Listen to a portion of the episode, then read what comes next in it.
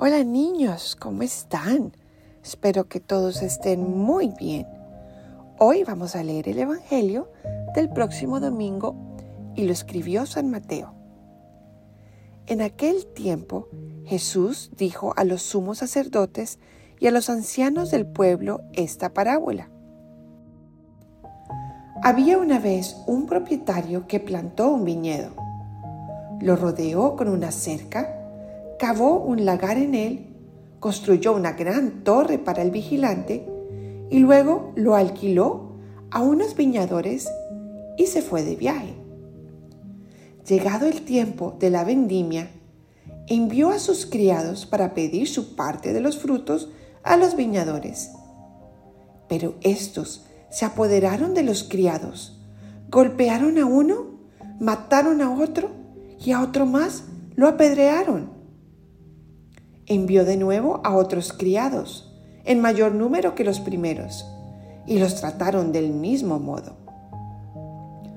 Por último, les mandó a su propio hijo, pensando, a mi hijo lo respetarán. Pero cuando los viñadores lo vieron, se dijeron unos a otros, Este es el heredero, vamos a matarlo y nos quedaremos con su herencia le echaron mano, lo sacaron del viñedo y lo mataron. Ahora, díganme, cuando vuelva el dueño del viñedo, ¿qué hará con esos viñadores? Ellos le respondieron, dará muerte terrible a esos desalmados y arrendará el viñedo a otros viñadores que le entreguen los frutos a su tiempo. Entonces Jesús les dijo, ¿No han leído nunca en la escritura? La piedra que desecharon los constructores es ahora la piedra angular. ¿Esto es obra del Señor y es un prodigio admirable?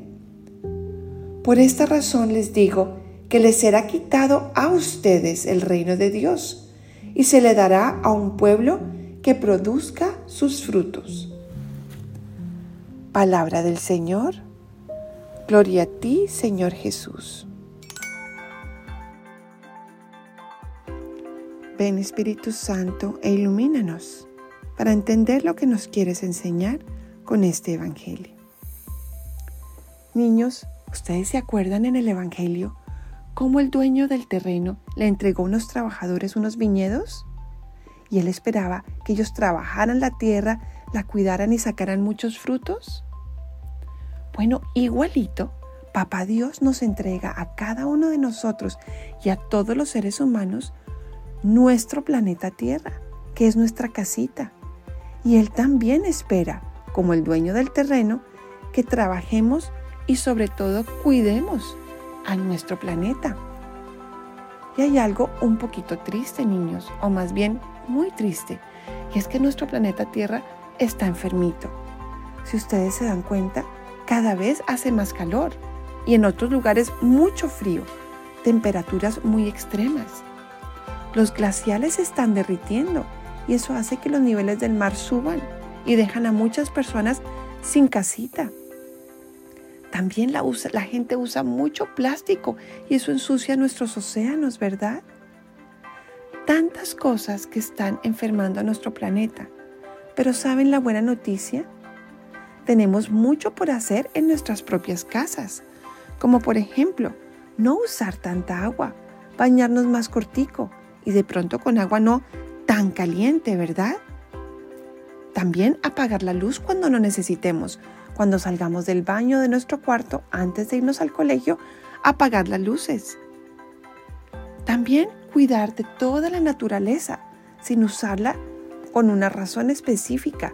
Entonces, tratar de no talar los árboles, cuidar las flores, las mascotas, no ensuciar el agua, ayudarle a papá y a mamá a que llevemos bolsas de tela o reciclables al mercado cuando vayamos a comprar las cositas, ¿verdad?